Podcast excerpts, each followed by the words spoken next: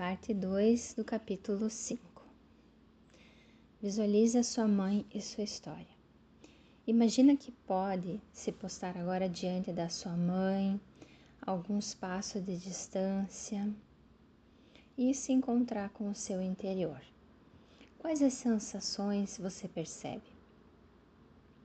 Agora, imagina que sua mãe dá três passos largos e que está muito próxima de você, a poucos centímetros do seu corpo.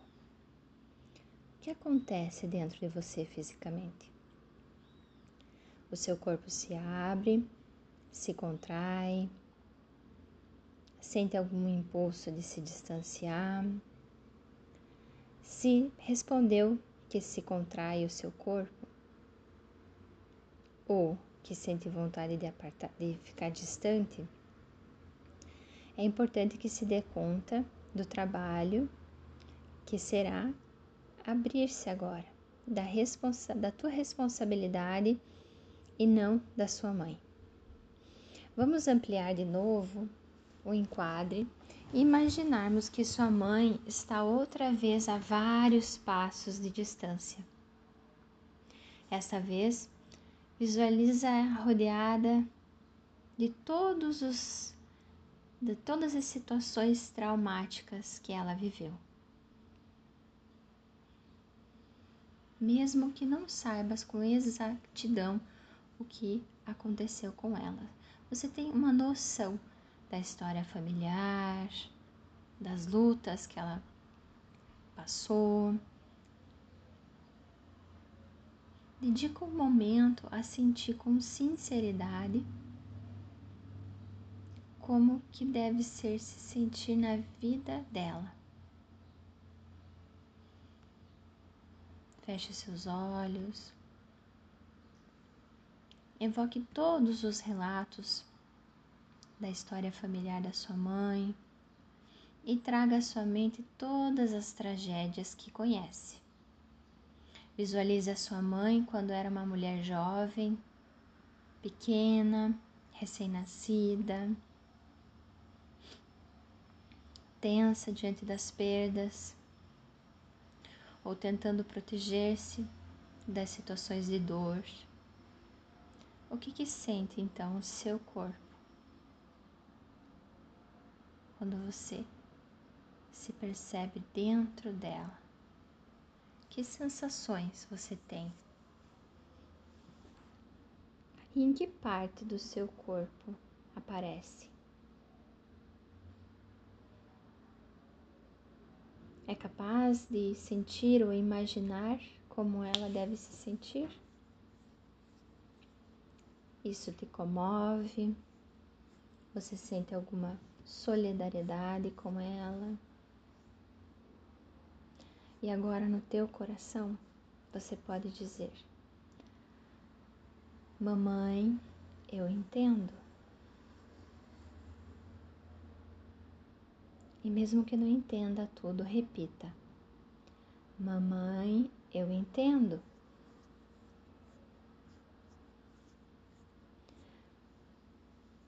Mamãe, recebi de você o amor exatamente como é, sem julgar ele e sem esperar que seja diferente. Como que você se sente quando diz isso? O que, que acontece no teu corpo quando diz isso à sua mãe? Existe alguma parte do seu corpo que se solta, que se abre? Que se percebe mais suave. Na Universidade de Harvard se observaram provas convincentes de que a qualidade da nossa relação com nossos pais pode afetar a nossa saúde e a nossa vida posterior.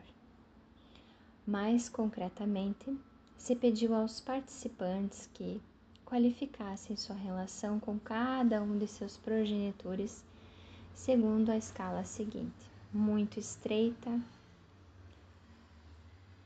quente e amistosa, nos toleramos, fria e tensa. 91% dos participantes que afirmaram que sua relação com sua mãe era tensa ou de mera tolerância mútua se diagnosticou, numa idade madura, uma provável saúde, uma questão de saúde significativa como câncer, enfermidades coronárias, hipertensão arterial. Acredita que essas situações são um solo frutífero para os problemas de 45% dos que haviam afirmado que sua relação com suas mães era estreita ou cálida. E cediram é, valores similares quando a relação dos participantes com seus pais. Em 82% dos sujeitos que afirmaram que tinham relações tensas ou de mera tolerância com sua mãe tiveram problemas de saúde significativos. Em 50% dos que tinham relações quentes e estreitas com os pais tiveram esse tipo de problema. Então, 82% contra 50% dos que afirmavam que tinham uma relação saudável. Os resultados foram chamados nos casos em que os participantes tinham relações tensas tanto com o pai quanto com a mãe, e eles tinham problemas de saúde significativos em 100 a cada 100.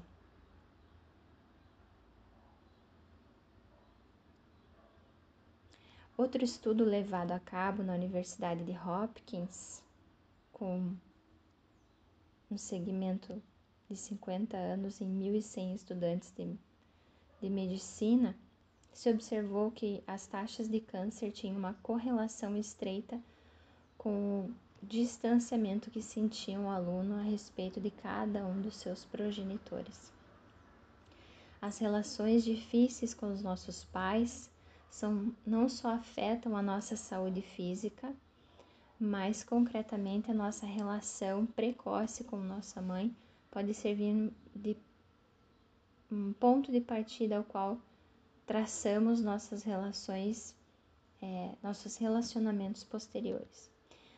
O caso seguinte nos mostra como podemos projetar sobre nossas relações os sentimentos por nossas mães que ficaram por a serem resolvidos. O caso de Trícia. Trícia não havia tem, não tinha nunca uma relação, um relacionamento duradouro. O mais que durava uma relação eram dois, dois anos. E agora ela se dispunha a deixar a sua relação atual. Esse frio insensível e nunca está ela se referindo ao namorado, ele é frio e insensível e nunca está ao meu lado quando necessito. Ela se queixava. Sem dar-se conta disso, falava de sua mãe ao mesmo modo. Ela é reservada e distante emocionalmente. Nunca, pode, nunca se pode recorrer a ela quando necessitamos de apoio. Nunca se há é, tido ela quando se necessitava ou quando eu queria. Os fracassos de Trícia em seus relacionamentos afetivos se deviam ao seu à rejeição que fazia sua mãe. O que acontecia por resolver com sua mãe voltava a surgir inconscientemente com suas relações afetivas e deteriorava o vínculo que compartilhava, eh, a intimidade que se dava entre elas. Trícia não era capaz de recordar ninguém feito concretamente ou explicar por que havia excluído a sua mãe. No entanto, no nosso trabalho juntos, ela me contou que sua mãe só falava de sua mãe, de sua avó, no caso, a avó de Trícia, chamando ela de egoísta, distante emocionalmente. A história era a seguinte: quando a avó era uma criança pequena, tinham enviado ela para morar com a sua tia, devido à morte da sua mãe. E sua nova família sentia ela como uma estranha e havia guardado um ressentimento durante a maior parte da sua vida. Trisha chegou a entender por fim qual era a origem da falta de calor da sua mãe. E veio também por primeira vez que ela mesma havia se limitado a repetir uma questão familiar de filhas que não recebiam de suas mães o que necessitavam. Essa questão se havia reproduzido a largo na história familiar durante três gerações, no mínimo. E quando Trice havia entendido melhor os efeitos que estavam detrás desse distanciamento da sua mãe, sentiu solidariedade por ela pela primeira vez em sua vida, segundo ela disse. E Trisha se reconciliou com ela e percebeu imediatamente os efeitos dessa reconciliação em sua relação, em sua relação afetiva. Adverteu, advertiu que estava menos na defensiva e podia manter-se aberta e presente, até, os momentos de, até nos momentos difíceis que em outro tempo se haviam sentido é, ameaçada e retraída e encerrada em si mesma, fechada em si mesma. As questões que antes estavam veladas haviam ficado plenamente visíveis. Se suas relações com seus pais são difíceis, não se preocupe. Te ensinarei algumas ferramentas que poderão servir-te para reparar essa conexão. É importante que não esperes que teus pais sejam diferentes daquilo que eles são. Essa transformação se produzirá em você. Pode que a mesma dinâmica de relação siga sendo a mesma, no entanto, a perspectiva irá mudar. É,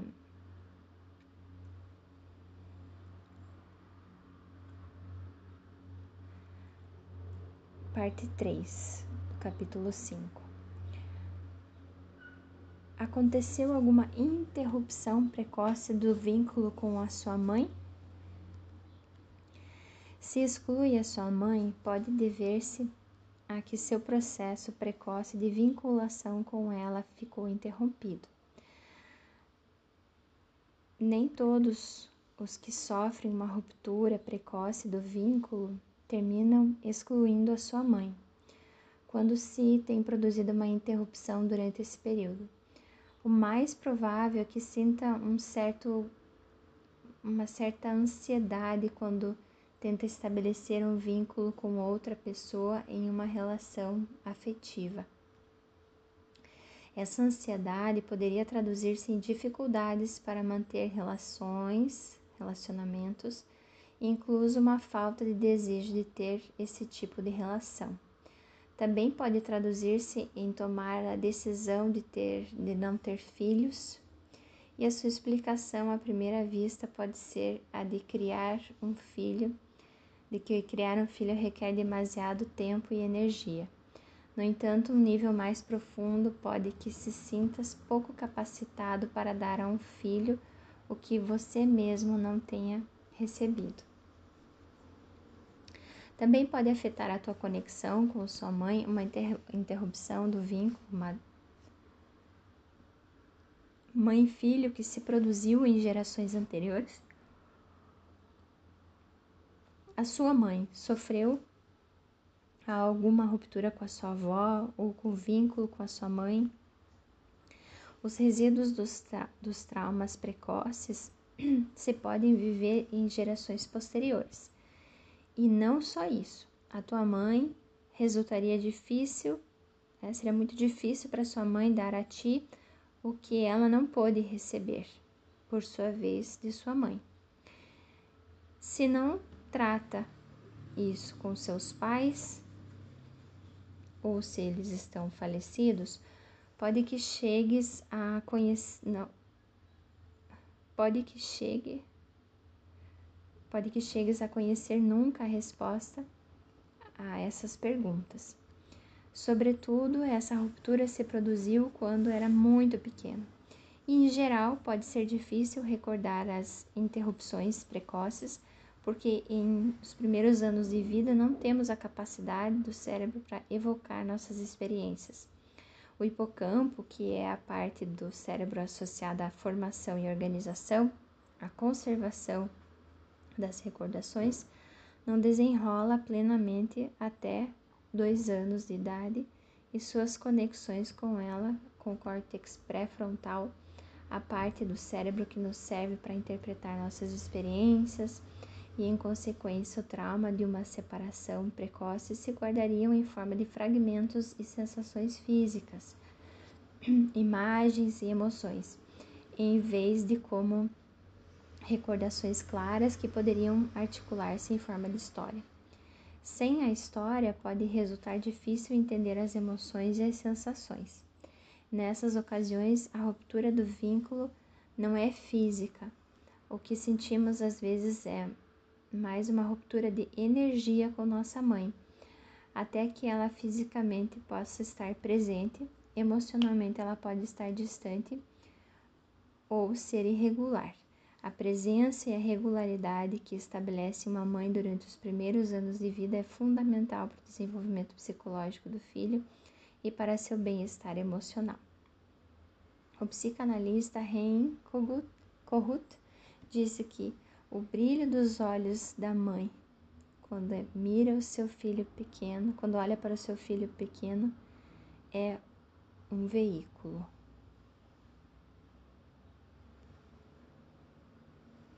É um veículo para que, o, para que a criança se sinta reafirmada e valorizada e pode então desenvolver-se de maneira saudável. Algumas perguntas aqui para buscar a interrupção de um vínculo. Aconteceu algo trauma, traumático quando a sua mãe estava grávida de você? Um, teve ansiedade, depressão e estresse? Tiveram dificuldades os teus pais na relação emocional durante a sua gravidez? Nasceste com um parto difícil ou prematuro? A tua mãe pode ter tido depressão pós-parto?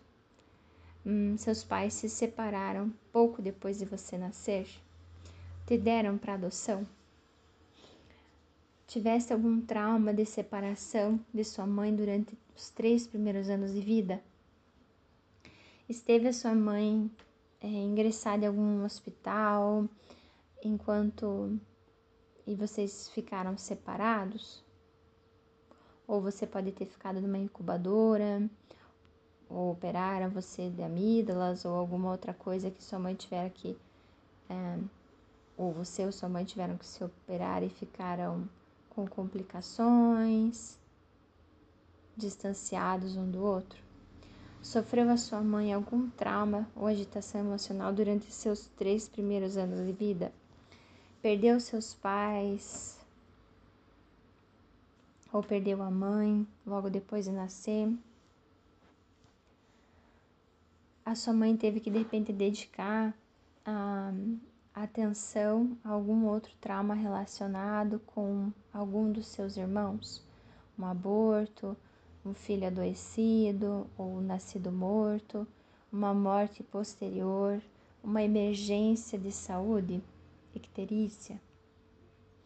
Se, temos, se sofremos uma ruptura precoce, como essas perguntas aqui questionam, do nosso vínculo com a mãe, provavelmente teremos que recapitular algumas pistas que se desprendem da história da nossa mãe assim como da nossa própria história.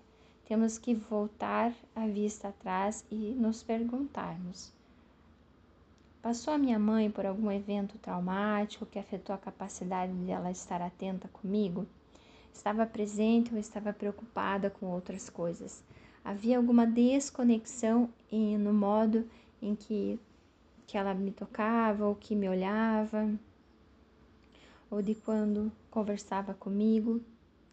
Tenho dificuldades para estreitar vínculos em minhas relações de relacionamento. Tenho a tendência a me fechar, me retirar e me distanciar e ficar fechada em mim mesmo. Suzane, mãe de dois filhos, tem 32 anos de idade e tinha dificuldade só de pensar em ter um contato físico estreito com sua mãe. Quando ela recordava, nunca se havia gostado do abraço que recebia. Suzane me revelou também que seu marido e ela não tinham relações de afeto físico. Os abraços acabam com a energia, dizia ela. Quando Suzane tinha nove meses, havia passado duas semanas em um hospital com pneumonia. Sua mãe, se havia, sua mãe havia ficado em casa para cuidar dos outros irmãos. E desde aquele momento, Suzane havia observado que ela começou a se retrair inconscientemente, a rejeitar o afeto de sua mãe, e Suzane fazia mais que proteger-se da possibilidade de que voltariam a deixá-la sozinha ou fazer-lhe dano.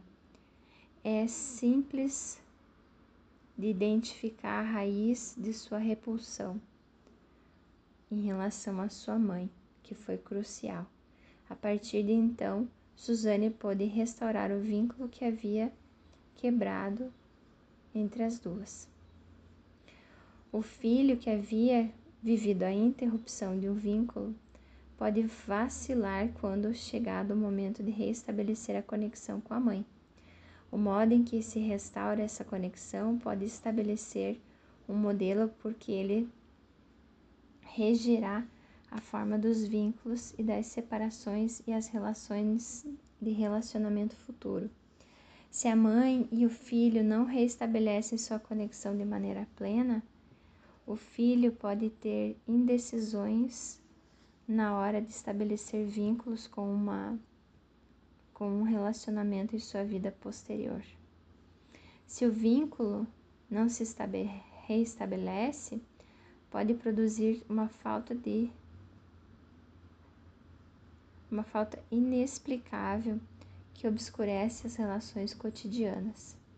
Segundo o psicólogo David Chamberlain, a intimidade e a amiz, amizade, amizade verdadeira parece, parecem inalcançáveis. Quando somos muito pequenos, vemos em nossa mãe e nosso mundo o nosso mundo.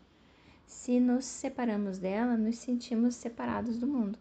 Uma separação precoce pode gerar vivências de vazio e desencontro, sentimentos de desesperança, desconsolo, crença de que algo muito ruim irá acontecer na nossa vida em geral. Como somos muito pequenos para processar o trauma, temos sentimentos, crenças e sensações corporais que pervivem em nosso interior sem estar associados ao relato que as conecta com o passado. E só essas experiências as que infundem muitas feridas, desilusões, desencontros que nos encontramos ao longo da nossa vida. As recordações negativas da infância. Muitos de nós sabemos ver mais adiante as imagens dolorosas de nossa infância e somos capazes de recordar as coisas positivas que se passaram. Sendo pequenos, vivemos momentos de tranquilidade e inquietude. Exceto pelos momentos de tranquilidade, as recordações de estar nos braços de nossa mãe, momentos de de comer, em que ela nos limpa ou que nos coloca para dormir, parecem estar bloqueados e não saem da superfície. Parece, mas bem, que somos que somos apenas capazes de evocar as recordações dolorosas de não haver obtido o que desejávamos, do que ter havido recebido o suficiente. E isso acontece por alguns motivos. Quando pequenos, vimos um perigo, quando víamos em perigo a nossa segurança, a nossa integridade, nossos corpos recebiam erguendo defesas. Essas defesas inconscientes se converteram depois em nossa reação primária e nos orientavam a atenção para o que era difícil inquiet ou inquietante, em vez de ser conscientes do que era tranquilizador. É como se nossas recordações positivas vivessem do outro lado do muro, acerca de nós, acerca de nós. No entanto, foi fora do nosso alcance. Como apenas podemos residir a um lado do muro, não chegamos a crer que se passou nunca nada de bom. E como se soubéssemos, é como se tivéssemos reescrito a história, conservando unicamente as recordações que confirmam nossa estrutura defensiva primitiva. Umas defesas que nos têm acompanhado tanto tempo que fazem parte de nós mesmos tirando essas barricadas inconscientes que temos levantado nesse desejo profundo de que não que nossos pais não nos queriam. No entanto, muitos somos capazes de aceder a esses sentimentos. Pois bem, se evocássemos os momentos de ternura e de amor que passamos com nossas, nossos pais, nos sentiríamos vulneráveis e em perigo de voltar a receber algum dano deles. Por isso, bloqueamos precisamente as mesmas recordações que poderiam apartar-nos da cura. Os biólogos evolutivos confirmam essa premissa. Explicam que nossas amígdalas cerebrais dedicam uma das terceiras partes de seus neurônios a detectar ameaças à consequência deles, e é mais fácil que se almejem é, em nossa memória a longo prazo os feitos temíveis e dolorosos do que os feitos agradáveis. Os cientistas chamam esse mecanismo de defesa de ponto de negatividade e, e perfeitamente e é perfeitamente lógico. Nossa supervivência mesma depende de nossa capacidade para detectar as possíveis ameaças. E segundo diz o neuropsicólogo Rick Hanson, a mente é aderente como velcro para as experiências negativas e resbalizada com como teflon para as experiências positivas. 4 te identificas inconscientemente com um membro do seu sistema familiar que é distinto dos seus pais? Acontece às vezes que, quando temos uma relação forte e carinhosa com nossos pais, portamos os sentimentos difíceis de sermos e somos incapazes de explicar. Saímos dar por pela questão um problema que surge dentro de nós mesmos e que terminaremos por descobrir sua origem se aprofundarmos o suficiente. No entanto, nos desvelamos o efeito concreto desencadeante em nossa história familiar, podendo estar revivendo medos e sentimentos que nos pertenceram, fragmentos inconscientes de um trauma, tomando como nosso o caso de Todd. Quando Todd tinha nove anos, adquiriu o costume de gravar o polígrafo no sofá. Naquele mesmo ano, agradeceu com um palo a um ninho a uma criança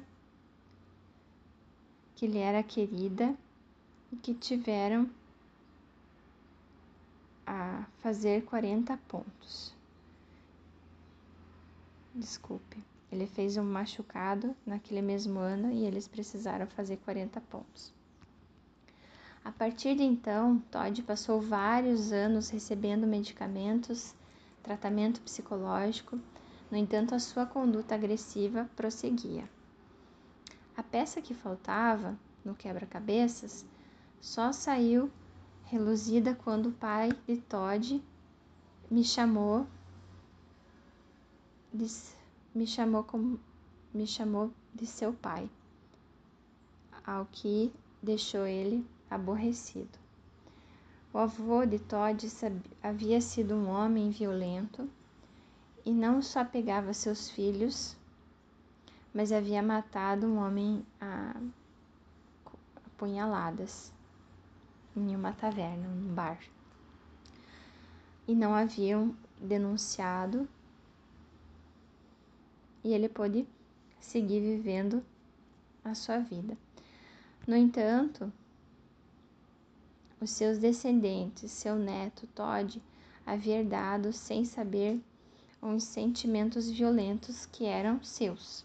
Mantinha uma conexão inconsciente com seu avô, uma conexão que havia recebido oculta, sem que se dera conta, porque o pai de Todd havia investigado o passado da família. Era uma sessão de trabalho. Erme revelou que o padre de, sua, de seu pai, o pai de seu pai também havia matado um homem. E na geração anterior, seu avô e vários outros membros de sua família haviam matado os sicários de uma de um lugar vizinho. Er observou que seu pai não havia sido mais do que uma engrenagem a mais na, na máquina da violência familiar.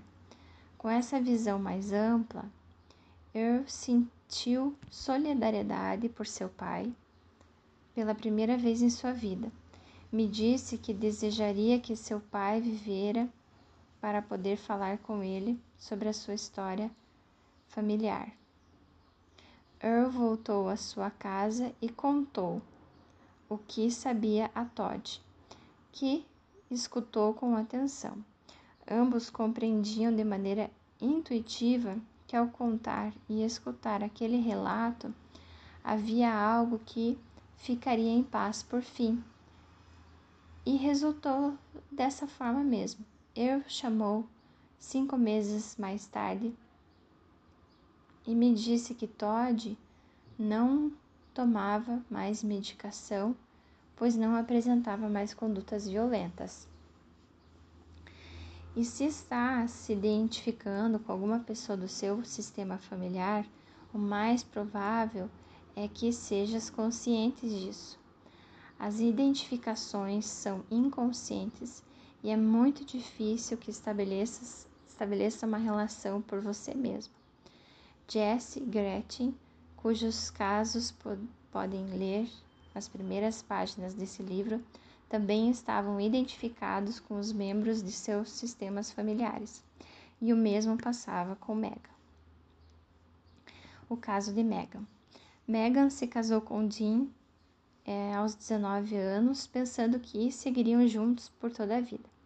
No entanto, um dia, quando Megan tinha 25 anos, observou seu marido que estava sentado na mesa da cozinha e teve uma sensação de insensibilidade.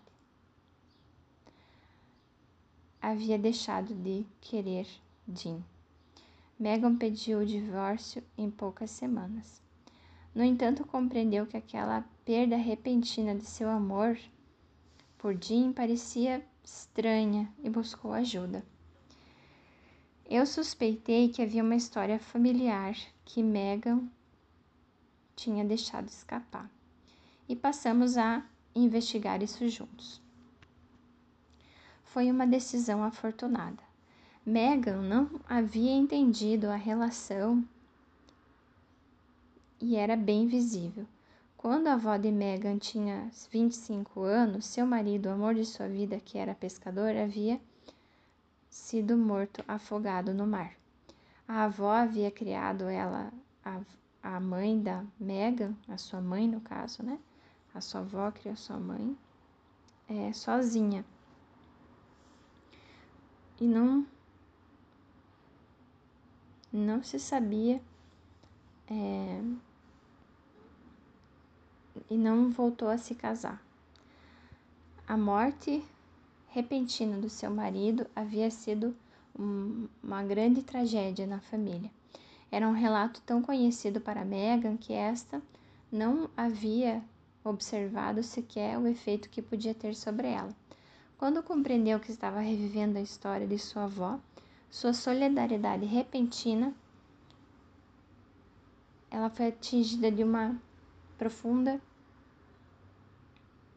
insensibilidade e Megan passou a fazer os gestos com a cara e com os olhos. Eu deixei que ela fosse assimilando isso é, com o tempo necessário. E acabo, durante algum tempo, passou-se algum tempo, e aos poucos ela se tranquilizou a respiração e estava ordenando as peças do quebra-cabeça. Tenho uma sensação estranha de esperança, ela disse. Tenho que dizer isso a Jean. Me chamou dias mais tarde e me contou que algo estava se alterando dentro dela e que ela estava recuperando o amor que havia sentido por Jean. E isso é tão importante que merece, que vale a pena repetir. Todas as condutas que empregamos surgem na realidade dentro de nós. É fácil que pertençam a membros de nossa família que nos precederam. Pode que tenhamos mais que portar os sentimentos deles e compartilhá-los. E a isto chamamos de sentimentos de identificação. Perguntas: Te identificas com um membro da sua família, do seu sistema familiar? Pode estar se sentindo ou comportando-se ou sofrendo como uma pessoa do seu sistema familiar ou anterior a você, colocando suas culpas e portando a sua dor? Tem sintomas, sentimentos, condutas difíceis de explicar no contexto da tua experiência vital? A culpa, a dor impedem que algum membro da sua família ame alguém ou que sinta a dor de sua perda? Fez alguém algo por fez alguém algo para que excluíssem ou que fosse excluído da família? Aconteceu algum trauma na família, morte precoce de um pai, de um filho, um irmão, abandono, assassinato, suicídio, icterícia ou alguma algo tão terrível, doloroso e vergonhoso que não se fala sobre isso? É possível que esteja conectado com esse efeito, fazendo uma vida semelhante à das pessoas que não se fala? É possível que esteja vivendo um trauma desse sistema familiar como se fosse seu? E como se colocam em movimento então esses quatro temas? Vamos considerar uma situação hipotética. Para trabalhar se produz uma tragédia. O irmão maior de um filho de dois anos morre repentinamente e deixa seus pais sumidos e, o ninho, e a criança que é muito pequena para entender o que está acontecendo, podemos imaginar tudo isso como doloroso e esse caso pode ativar vários dos quatro temas nessa criança sobrevivente. Por exemplo, essa criança pode excluir a um dos seus pais, a mãe ou o pai, pode perder a vontade de viver.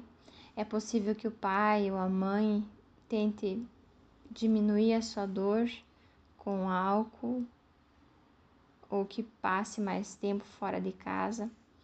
Pode, suceder, pode acontecer de estar juntos e isso agrave a relação deles e vai se tornando intolerável.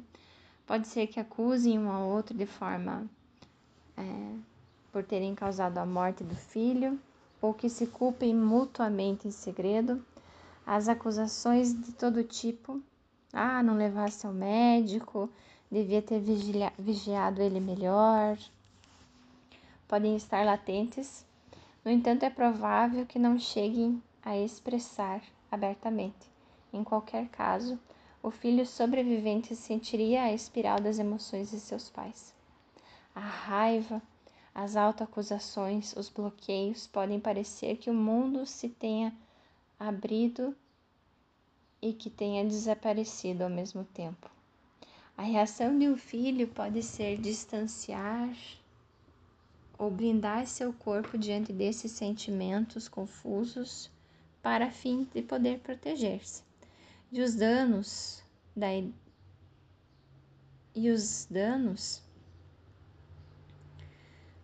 e ao longo dos anos ficaria evidente essa tragédia. A perda da atenção de seus pais produziria confusão,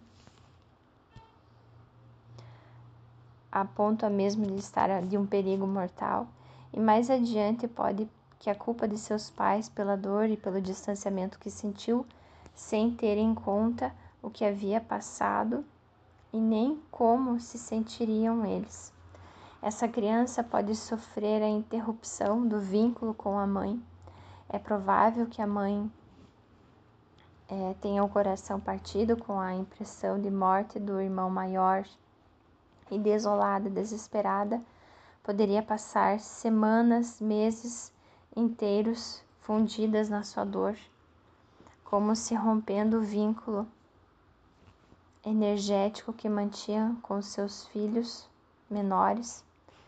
Um efeito como esse perturbaria o vínculo que havia acontecido e a criança então interromperia e se desenvolveria neuronalmente,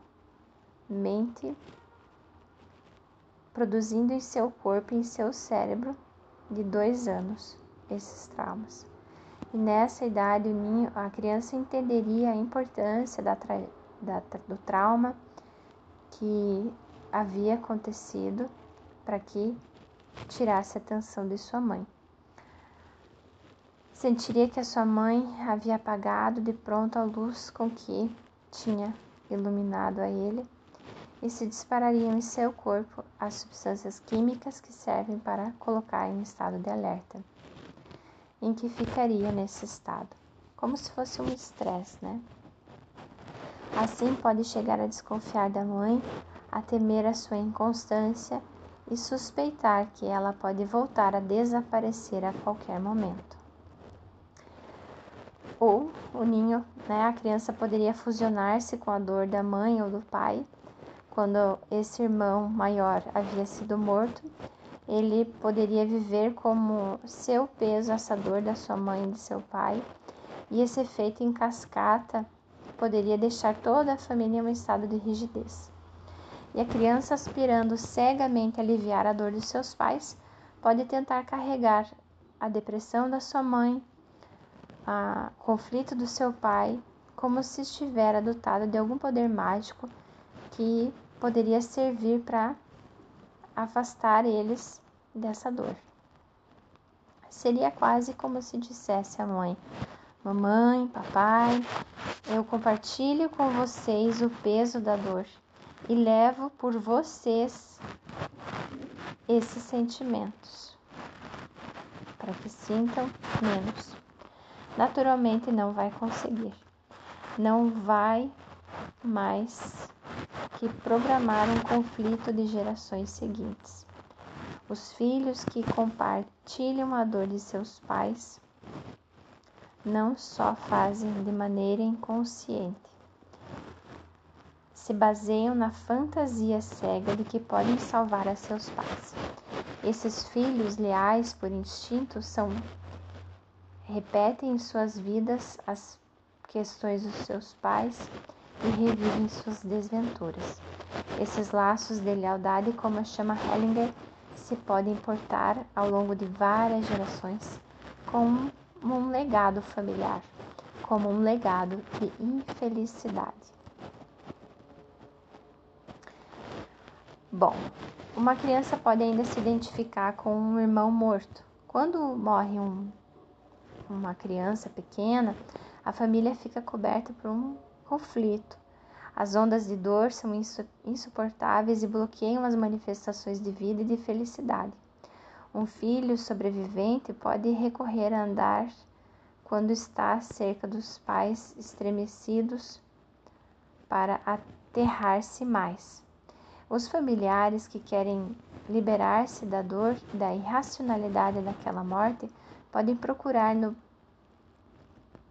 no podem procurar no pensamento ou a criança morta e inclusive evitam pronunciar seu nome.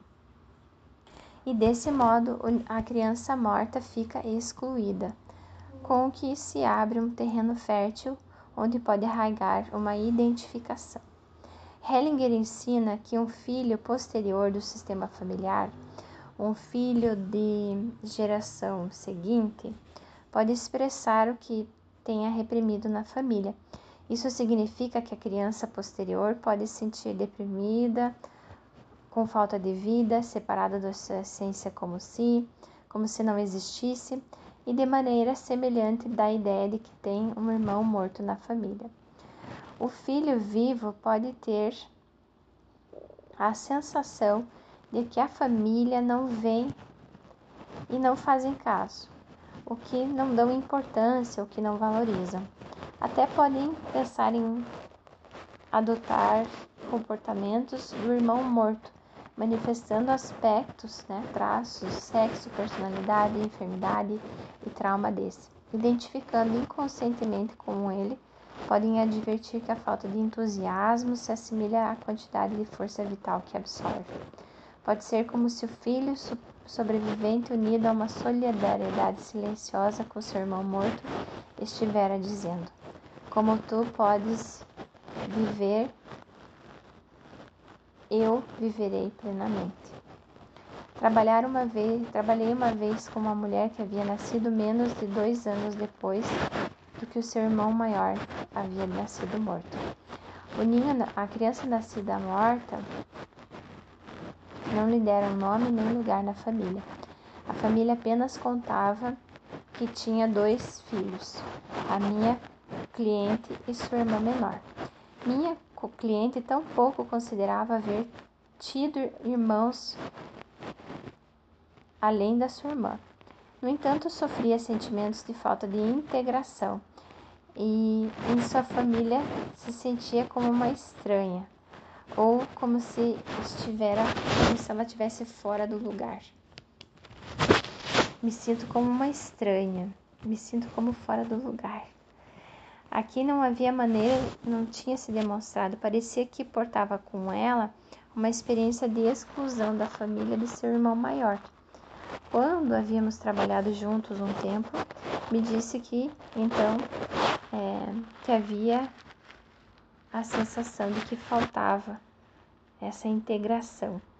Essas identificações podem alterar significativamente o curso de nossas vidas, sem sabermos, sem é, revivemos aspectos de nossos traumas familiares com consequências insuspeitáveis.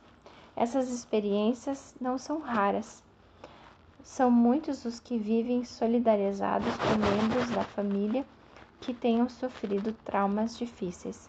Quando os sofrimentos a, acontecem na família, devemos perguntar: de quem são, em realidade, esses sentimentos que estou vivendo?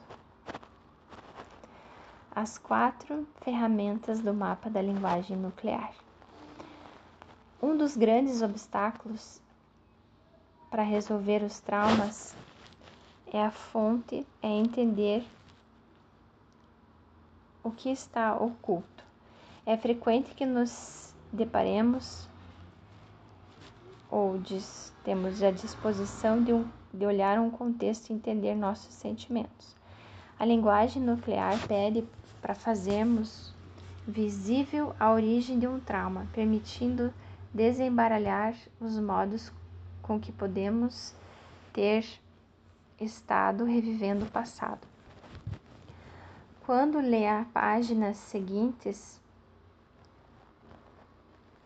observe o seu próprio mapa de linguagem nuclear e seguirás o passo a passo um processo em que a tua linguagem, as tuas palavras, as palavras que dizes, vão te ajudar a localizar a fonte dos, dos sentimentos e quem sabe que tenham sido difíceis de explicar.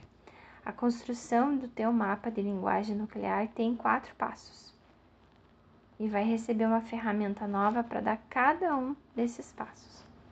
Cada uma dessas ferramentas está dirigida a obter mais informações. As ferramentas são: primeiro, a linguagem, o que fica nuclear, a queixa nuclear. Segundo, as descrições nucleares. Terceiro, a frase nuclear. E quarto, o trauma nuclear. E no capítulo seguinte, vai aprender a detectar pistas nas palavras da sua queixa nuclear. Aprenderás a analisar e a decifrar o que é teu e o que procede da sua história familiar. E ao fazer ele, implicará romper o transe dos traumas do passado e a colocar em seu contexto histórico próprio os sentimentos e os sintomas que têm aparecido esses traumas.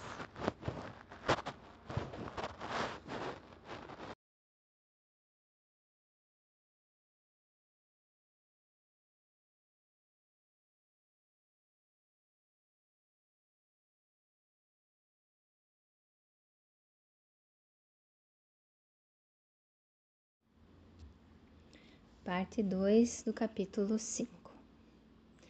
Visualize a sua mãe e sua história. Imagina que pode se postar agora diante da sua mãe alguns